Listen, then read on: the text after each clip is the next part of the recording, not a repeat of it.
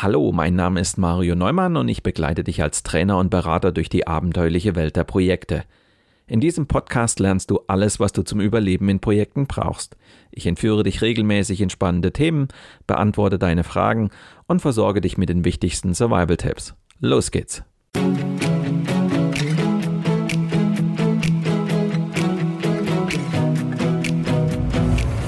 Du hörst den Podcast Projekt Safari nach dem gleichnamigen Buch von Mario Neumann.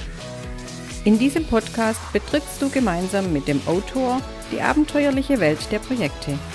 Erlebe Projektmanagement von seiner spannenden Seite und gehe mit Mario Neumann auf die Suche nach Antworten für deine eigenen Projekte.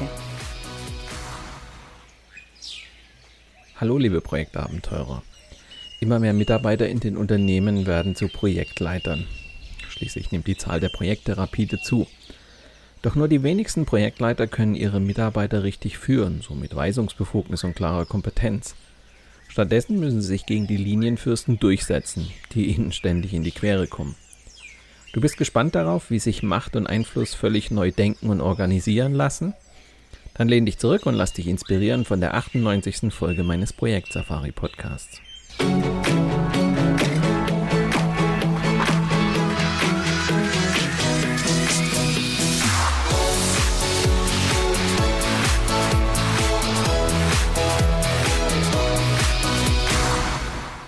Den Titel für die heutige Sendung habe ich geklaut. Na gut, nicht geklaut, aber ausgeliehen. Er stammt von Klaus Wagenhals, den ich kürzlich auch hier im Interview hatte. Klaus Wagenhals hat bereits 2018 der Zeitschrift Projektmanagement aktuell ein Interview gegeben, das den Titel trug König ohne Reich. In dem Artikel ging es Klaus darum, dass heute nur wenige Projektmanager ihre Mitarbeiter richtig führen können, so mit Weisungsbefugnis und klarer Kompetenz. Stattdessen müssen sie sich gegen die Linienfürsten durchsetzen, die ihnen ständig in die Quere kommen. Das hängt sicher auch damit zusammen, dass früher Projekte ausschließlich von ausgebildeten Projektleitern durchgeführt wurden. Heute gibt es kaum noch einen Mitarbeiter im Unternehmen, der nicht auch mal ein Projekt managen darf, so nebenher zum üblichen Tagesgeschäft. Zu den wichtigsten Aufgaben eines Projektleiters gehört deshalb die Führung des für ihn tätigen Projektteams. Neben dem spezifischen Fachwissen und dem Beherrschen der Methoden des Projektmanagements muss man als Projektleiter das Projektteam führen. Ja, man ist quasi Führungskraft auf Zeit. Wenn du als Projektleiter deiner Führungsaufgabe nicht nachkommst, wird das Projektteam ohne Steuermann zum Projekterfolg gelangen müssen. Hey, und das gelingt selten. Zu Beginn der Sendung schauen wir uns zunächst einmal an, was Führen ohne Weisungsbefugnis eigentlich bedeutet – im weiteren Verlauf der Sendung widmen wir uns dann ganz speziell dem Aspekt der Macht. Die braucht man nämlich, wenn man etwas bewegen will. Wer freut sich nicht, wenn ihn der Chef oder die Chefin mit einer Spezialaufgabe betraut? Solche Spezialaufgaben werden im Unternehmen häufig als Projekte organisiert. Als Projektleiter hast du aber nicht die disziplinarische Macht über die Projektmitarbeiter. Du kannst nur auf Augenhöhe führen. Das Führen auf der gleichen Hierarchiestufe nennt man auch laterale Führung. Laterale Führung bedeutet Führen von der Seite und ist abgeleitet vom lateinischen Wort latus für Seite. Das ist jetzt kein revolutionär neues Konzept. Es ist seit vielen, vielen Jahren in fast allen Organisationen zu finden. Laterale Führung ist immer dann der Fall, wenn Menschen die Zusammenarbeit in Teams leiten ohne in der Hierarchie höher gestellt oder weisungsbefugt zu sein. Und das bringt besondere Herausforderungen mit sich. Denn eigentlich hast du als Projektleiter keine Handhabe, wenn die Kolleginnen und Kollegen aus deinem Projektteam dich bei deiner Aufgabe nicht unterstützen. Aber du bist auf deren Zuarbeit angewiesen. Das Problem besteht übrigens nicht nur in Projekten. Immer dann, wenn du auf die Arbeit anderer in deinem Unternehmen angewiesen bist, um mit deinen eigenen Aufgaben voranzukommen, kann laterale Führung zur Herausforderung werden. Wenn du mit deinen Kollegen im Projekt oder bei deinen Aufgaben nicht vorankommst, solltest du die Situation und die Rahmenbedingungen analysieren, die für dein Projekt oder eben deine Aufgabe maßgeblich sind. Oft sind die Rahmenbedingungen der Grund dafür, warum Kollegen dich nicht unterstützen können oder wollen. Es kann auch nicht schaden, wenn du deine Teammitglieder gut einschätzen kannst.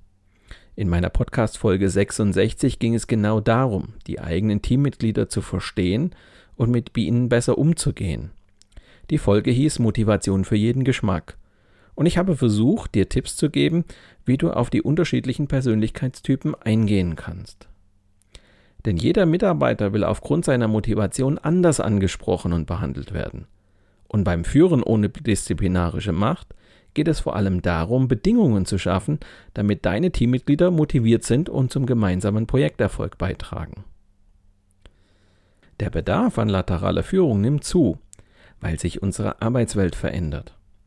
In den letzten Jahren hat sich die Art, wie wir miteinander arbeiten, ganz stark gewandelt. Mitarbeiter und Experten arbeiten in zunehmend komplexeren Projektstrukturen. Gleichzeitig bauen die Unternehmen Hierarchien ab. Die Strukturen werden flacher. Dabei ist die fachliche und disziplinarische Führung oft getrennt. Generell steigt der Projektcharakter der Arbeit und das nahezu in allen Unternehmensbereichen. Selbst in der Buchhaltung, in der Personalabteilung oder im Vertrieb ist man vor Projekten oder Spezialaufgaben nicht mehr sicher. In unserer Arbeitswelt ändern sich die Randbedingungen so schnell, dass Lösungen oft nur im Expertenkreis gefunden werden können. In Projektteams kommen deshalb Mitarbeiter, Externe und manchmal sogar Mitarbeiter aus angrenzenden Unternehmen zusammen. Eigentlich spricht also nichts für den klassisch disziplinarischen Durchgriff. Hinzu kommt ein kultureller Wandel. Die Mitarbeiter sind schlicht selbstbewusster geworden. Besonders bei Jüngeren stößt der Versuch, Druck auszuüben, auf Unverständnis. Das Selbstbild von Mitarbeitern hat sich gewandelt. Sie wollen sich engagieren und Leistung erbringen. Sie wissen, dass ihre Kompetenz gebraucht wird. Weshalb sollten sie sich wie widerwillige Untergebene behandeln lassen? Viele Projektleiter scheitern und erreichen genau deshalb keine guten Ergebnisse, denn diese Arbeitsform mit einer lateralen Führung ist erheblich anspruchsvoller als das Zuweisen von Aufgaben oder das Durchsetzen von Entscheidungen schlicht mit Ansage. Führen ohne Weisungsbefugnis ist für viele Führungskräfte wie Führen ohne Macht und deshalb wie ein zahnloser Tiger. Oder man fühlt sich eben als König ohne Reich. An dieser Stelle ein kurzer Hinweis in eigener Sache. Wenn du mehr über die spannende Welt der Projekte erfahren willst, besuche auch unser Online-Magazin Abenteuer Projekte. Dort findest du zahlreiche Videos, Audio- und Textbeiträge zu schwierigen Situationen, mit denen du als Projektleiter oder Projektleiterin früher oder später konfrontiert sein wirst. Abenteuerprojekte ist dein Survival Guide und wird dir helfen, Projekte auch unter schwierigen Bedingungen erfolgreich zu managen und mit Auftraggebern, Vertragspartnern und Mitarbeitern immer den richtigen Kurs einzuschlagen. Wir freuen uns auf deinen Besuch auf abenteuer-projekte.de.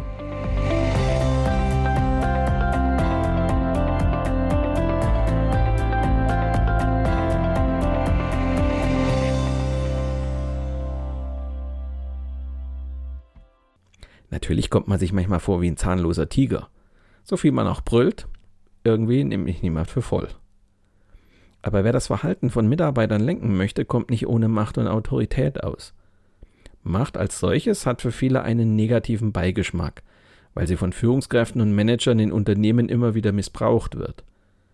Aber natürlich hat jede Führungskraft in irgendeiner Form Macht. Sie braucht auch Macht, um im Idealfall gemeinsam mit ihrem Team, ihren Mitarbeitern ihre Ziele zu erfüllen. Sie muss die Macht haben, Dinge zu entscheiden und zu gestalten. Auch als Projektleiter benötigen wir ein gewisses Maß an Macht, um unsere Projektziele zu erreichen und uns bei Bedarf durchsetzen zu können. Nur ist es mit der Macht für einen Projektleiter etwas schwieriger. Als Projektleiter erhältst du die erforderliche Macht nämlich nicht frei Haus. Im Unterschied zu einem Linienvorgesetzten hast du keine Weisungsbefugnis gegenüber deinen Mitarbeitern. Ohne ein Mindestmaß an Autorität geht es aber nicht. Wer ein Projekt voranbringen will, muss sich immer wieder durchsetzen können. Aber mit ein wenig Geschick lässt sich Macht jedoch organisieren. Hierfür gibt es ganz unterschiedliche Wege. In Projekten, in denen es vor allem um die Erreichung von Zielen geht, ist Macht vor allem ein Führungsinstrument, das wir unter bestimmten Umständen aktivieren müssen. Doch diese Macht müssen wir uns organisieren, denn ohne Macht geht's einfach nicht. Wie das funktionieren kann, schauen wir uns gleich noch etwas genauer an. Der adäquate Umgang mit der organisierten Macht ist ein Kernelement des situativen Führungsstils, den ich für absolut wichtig erachte. Eines Führungsstils also, bei dem der Projektleiter sein Verhalten der Situation und dem Gegenüber anpasst. Dazu ein Beispiel. Wenn es im Projekt brennt, darf ein Projektleiter nicht so lange mit seiner Mannschaft darüber diskutieren, was zu tun ist, bis der Brand im Erdgeschoss auch den Dachstuhl des Projekts erfasst hat. Wir müssen unser Team vielmehr wie der Kommandeur einer Feuerwehr mit Befehlen und Anweisungen dirigieren, auch wenn das sonst nicht unserem Führungsstil entspricht. Ähnlich verhält es sich, wenn Mitarbeiter zum Beispiel aufgrund ihrer unterschiedlichen Positionen als Team nicht entscheidungsfähig sind. Auch dann ist es Aufgabe des Projektleiters, den Knoten durchzuschlagen und ihren Mann den Weg aufzuzeigen. Entsprechendes gilt, wenn Teammitglieder durch ihr Verhalten immer wieder das Erreichen der gemeinsamen Projektziele gefährden. Eine Führungskraft sollte dann ihre disziplinarische Macht nutzen, also gegebenenfalls auch mit Androhung von Konsequenzen arbeiten, um das Erreichen der Ziele zu sichern. Nur was macht ein Projektleiter in dieser Situation? Er soll ja genauso handeln wie die Führungskraft. Das erwartet nicht nur das Unternehmen von seinen Projektleitern, auch die Projektmitarbeiter erwarten es. Schließlich soll der Projektleiter ihnen im Projekt Orientierung und Halt geben. Projektleiter tun also gut daran, Macht als notwendiges Mittel zum Treffen und zur Durchsetzung von Entscheidungen zu akzeptieren. Was aber nicht bedeutet, Mitarbeiter grundsätzlich von der Suche nach Lösungen oder dem Fällen von Entscheidungen auszuschließen. Das ist ein typischer Fehler, den autoritäre Führungskräfte oft begehen. Diese beziehen ihre Mitarbeiter selbst dann nicht in Entscheidungen ein, wenn die Mitarbeiter mehr Ahnung von der Materie haben schlicht weil sie befürchten, ein Eingestehen eigener Wissens- und Erfahrungsdefizite werde als Schwäche interpretiert. Projektleiter dagegen akzeptieren, dass ihre Projektmitarbeiter in bestimmten Fachfragen einen Wissens- oder Erfahrungsvorsprung haben. Folglich beziehen wir unsere Mitarbeiter, soweit möglich und auch sinnvoll, in die Entscheidungs- und Gestaltungsprozesse ein, jedoch ohne die Verantwortung hierfür an sie zu delegieren – Unsere wahre Kraft, etwas zu bewegen, speist sich nur zu einem Teil aus unserer eigenen Expertise, dem Status und der Legitimation und auch nur teilweise daraus, dass wir qua unseres Amtes Machtmittel wie Belohnungen und Beförderungen, Spielregeln und Restriktionen einsetzen können. Entscheidend ist vielmehr unsere Fähigkeit, andere Menschen für uns einzunehmen und für die gemeinsamen Projektziele zu begeistern. Grundsätzlich gibt es verschiedene Machtquellen, die wir für uns nutzen können. In Anlehnung an ein Modell der amerikanischen Sozialpsychologen John French und Bertram Raven lassen sich fünf Machttypen unterscheiden. Da ist die Belohnungsmacht, die Zwangsmacht, die legitime Macht, die Identifikationsmacht und die Expertenmacht. Darüber hinaus lässt sich auch ein Informationsvorsprung als eine Form von Macht interpretieren. Beginnen wir mit der Macht durch Belohnung. Belohnungsmacht resultiert aus der Fähigkeit, Belohnungen zu vergeben, beispielsweise für eine gute Leistung. Meist denken wir dabei an materielle oder finanzielle Belohnungen in Form von Incentives, Prämien, Gehaltserhöhungen oder Beförderungen. In der Regel hat ein Projektleiter hier relativ wenig Spielraum. Aber warum sollte er es nicht doch einmal versuchen und mit dem Auftraggeber über die Möglichkeit einer Erfolgsprämie für sein Projektteam verhandeln? Es gibt noch andere Möglichkeiten, unsere Teammitglieder zu belohnen. Zum Beispiel können wir ihnen interessante Aufgaben geben. Wir können sie kollegial unterstützen oder ihren Verantwortungsbereich vergrößern. Neben Aufmerksamkeit, Lob und Zuwendung bietet auch das Arbeitsumfeld Gestaltungsmöglichkeiten, die das Team als Belohnung empfinden kann.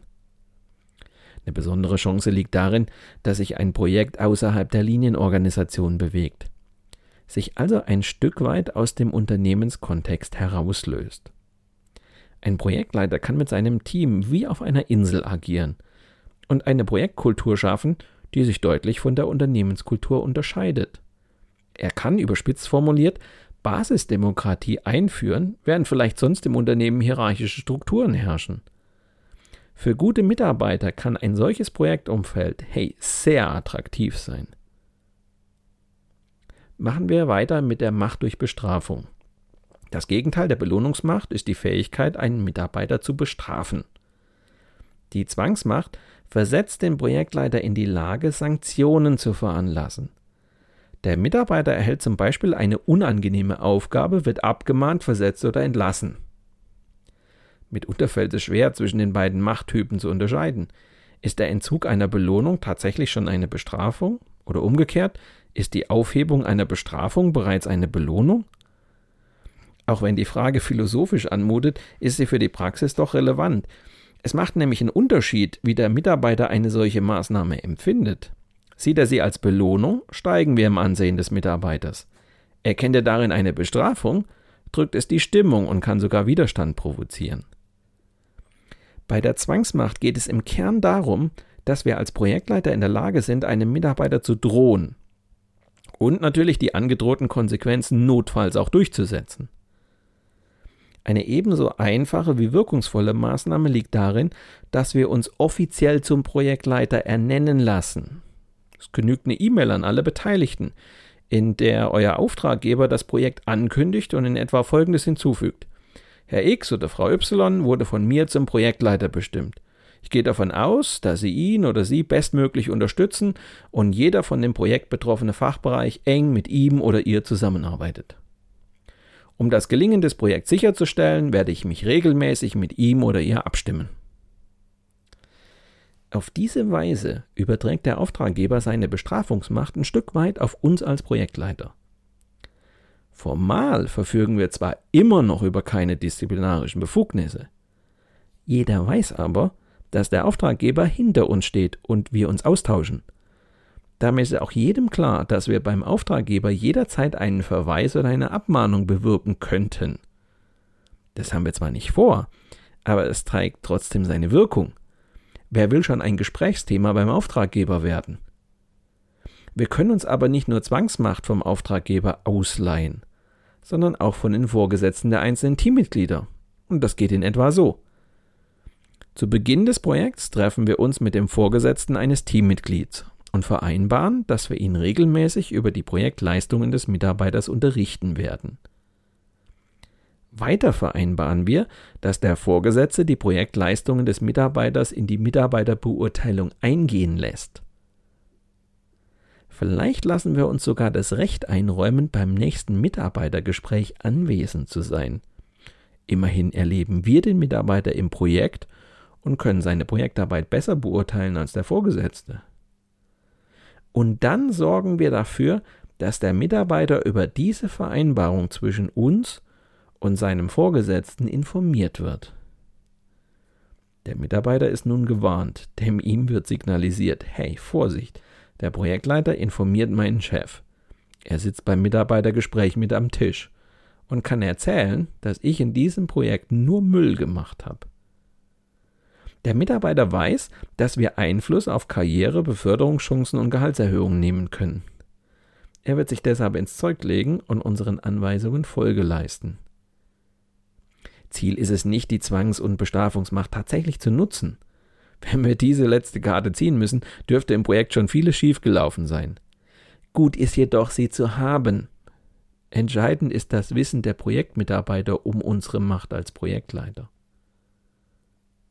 Machen wir weiter mit der Macht durch Legitimation.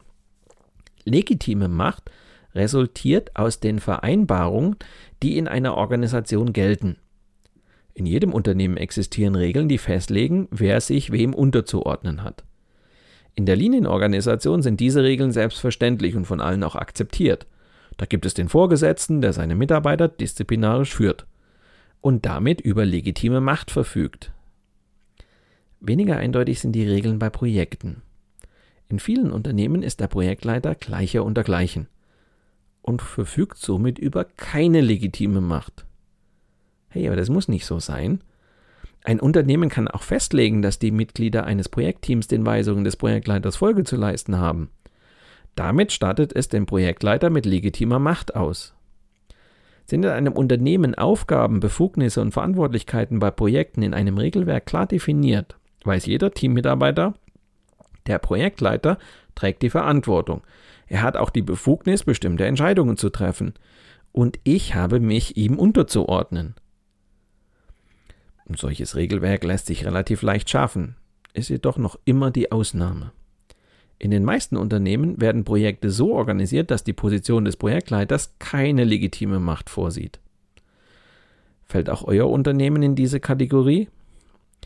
In diesem Fall könnt ihr, ähnlich wie schon bei der Zwangsmacht, zur Selbsthilfe greifen. Auch legitime Macht lässt sich organisieren.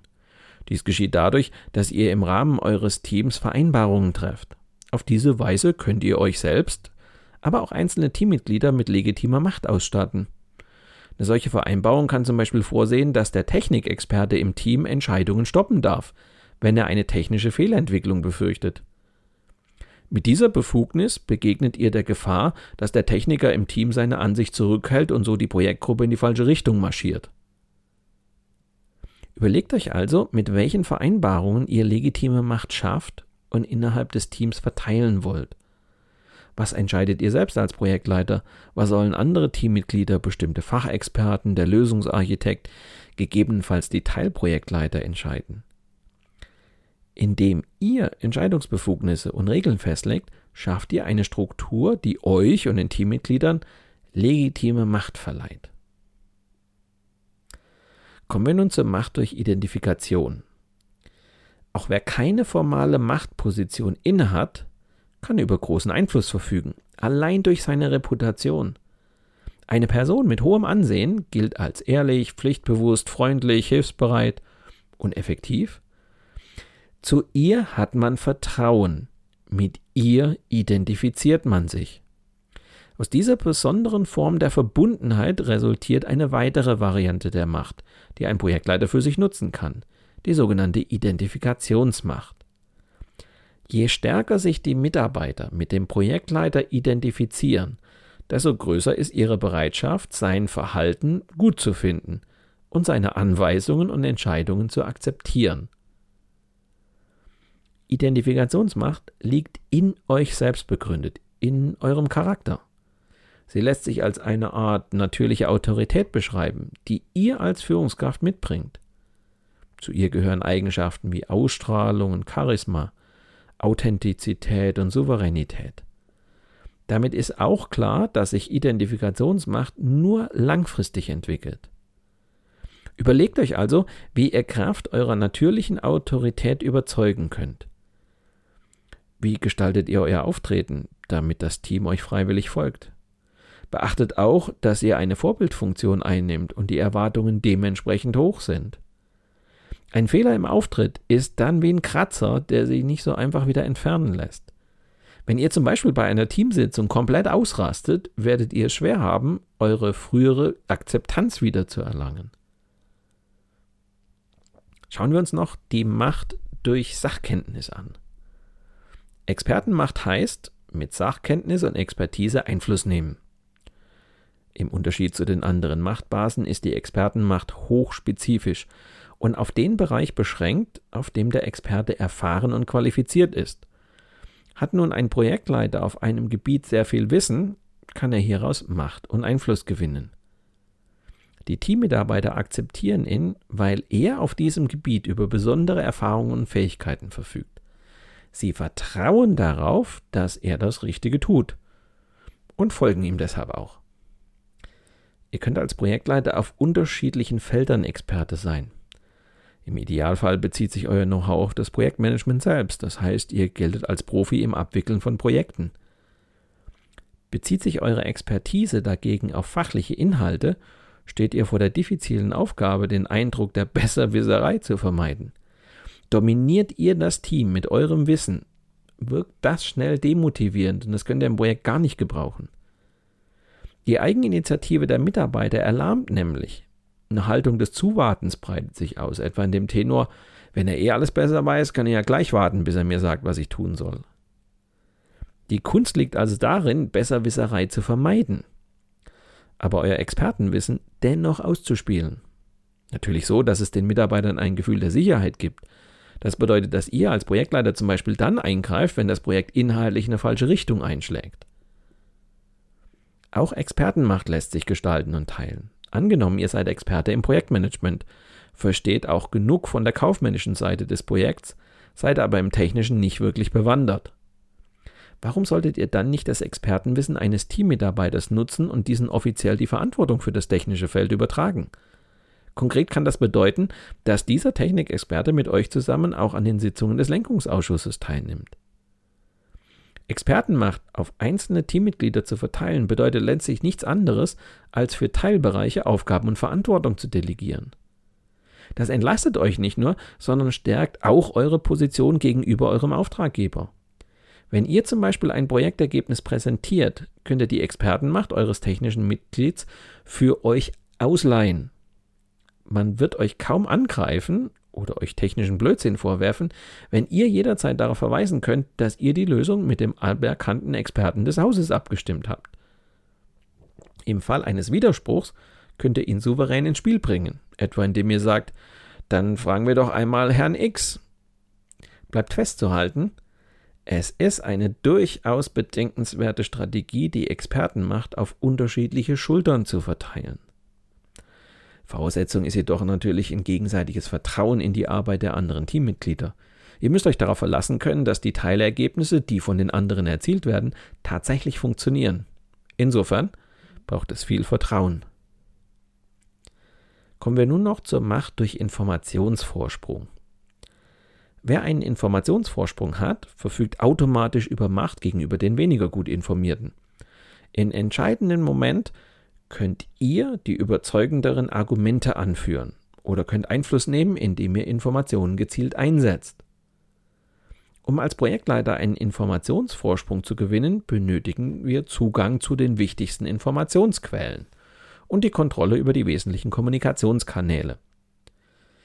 Viele Projektleiter beklagen sich über fehlende Einflussmöglichkeiten. Sie seien Könige ohne Reich. Ihnen seien die Hände gebunden. Weder könnten sie ihre Teammitglieder vernünftig belohnen, noch gar bestrafen. Weder könnten sie Prämien vergehen, noch einen Mitarbeiter abmahnen.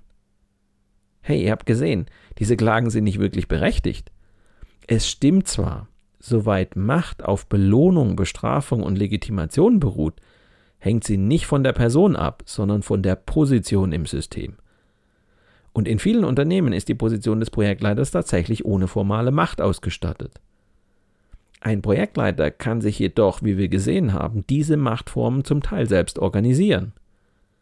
Wie mächtig eine Person ist, hängt auch davon ab, wie viel Macht ihr zugeschrieben wird. Hier kommt die Identifikations- und Expertenmacht zum Zuge die bestimmt wird von den individuellen Fähigkeiten und den Verhaltensweisen der Person. Beide Varianten sind besonders starke Machtquellen, weil sie auf der Anerkennung der Person beruhen und nicht auf äußeren Umständen. Ein Mitarbeiter wird nicht durch Belohnung oder Zwang dazu veranlasst, einer Person zu folgen, sondern er tut es aus eigenem Antrieb. Er selbst entscheidet, ob er die Person so attraktiv findet, dass er ihr aus eigenem Willen heraus folgt. Für viele bleibt oft nur die Expertenmacht. Wer Projektleiter wird, sollte auf mindestens einem Gebiet so fit sein, dass ihm keiner dreinreden kann. Ein völliger Newcomer ohne jedes Expertenwissen hat es schwer, im Team die notwendige Akzeptanz zu finden. Man wird ihm anmerken, dass er als Projektleiter unsicher ist und die Methodik des Projektmanagements nicht beherrscht. Gleichzeitig kann er technisch nicht mithalten und hat deshalb immer Leute um sich, die es inhaltlich besser wissen. Ist er zudem noch in kaufmännischen Fragen unerfahren, fehlt ihm schlicht die Basis zum Projektleiter. Allein mit den drei formalen Machtformen Belohnungs-, Zwangs- und Legitimationsmacht zu agieren, dürfte unter diesen Umständen kaum ausreichen.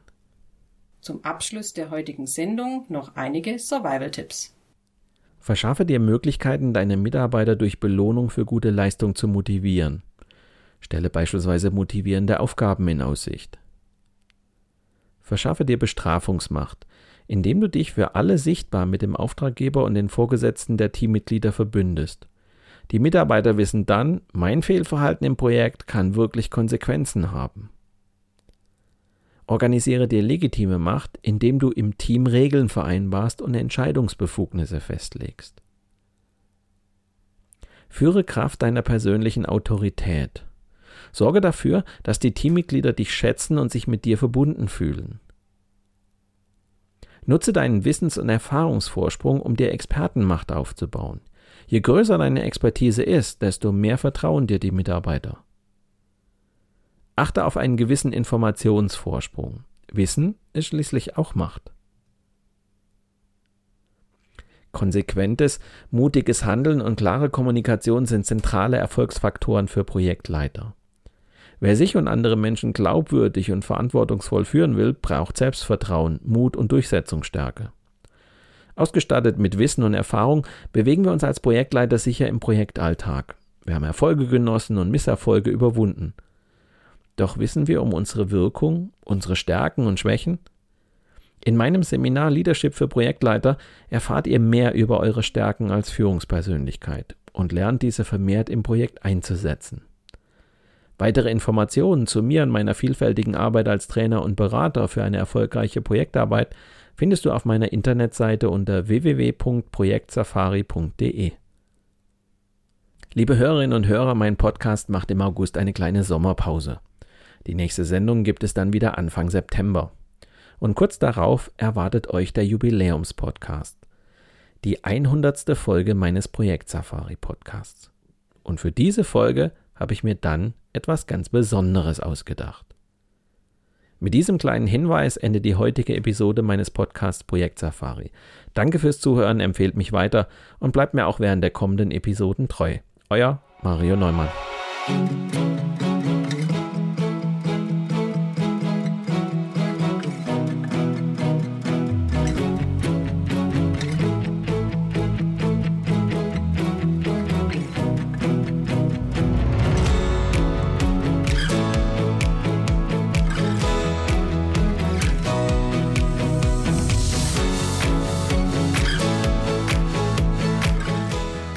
Podcast wurde Ihnen präsentiert von Mario Neumann. Mario Neumann ist Experte für Projektmanagement.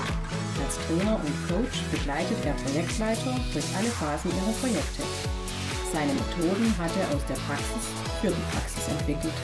Effektiv, leicht verständlich und sofort anwendbar.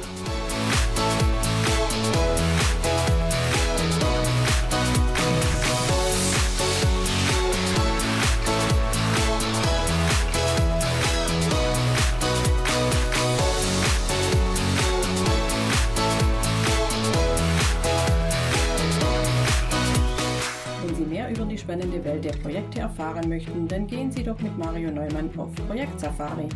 Sein gleichnamiges Buch zeigt, wie Sie die abenteuerliche Reise durchs Projekt vorbereiten, Hürden überwinden und nie das Ziel aus dem Blick verlieren. Tipps für den Ernstfall, Erlebnisse erfahrener Projektleiter und theoretische Hintergründe fügen sich zu einem völlig neuartigen Handbuch für Projektmanager. So wird jedes Projekt aufregend und inspirierend wie eine Safari.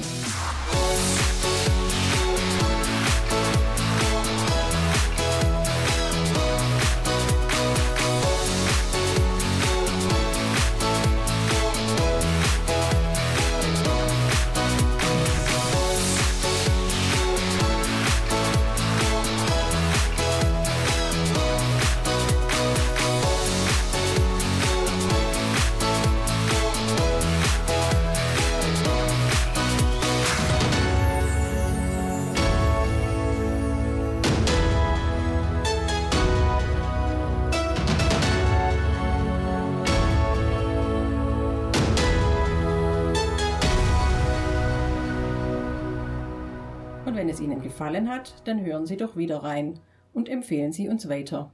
Ihr Team Mario Neumann.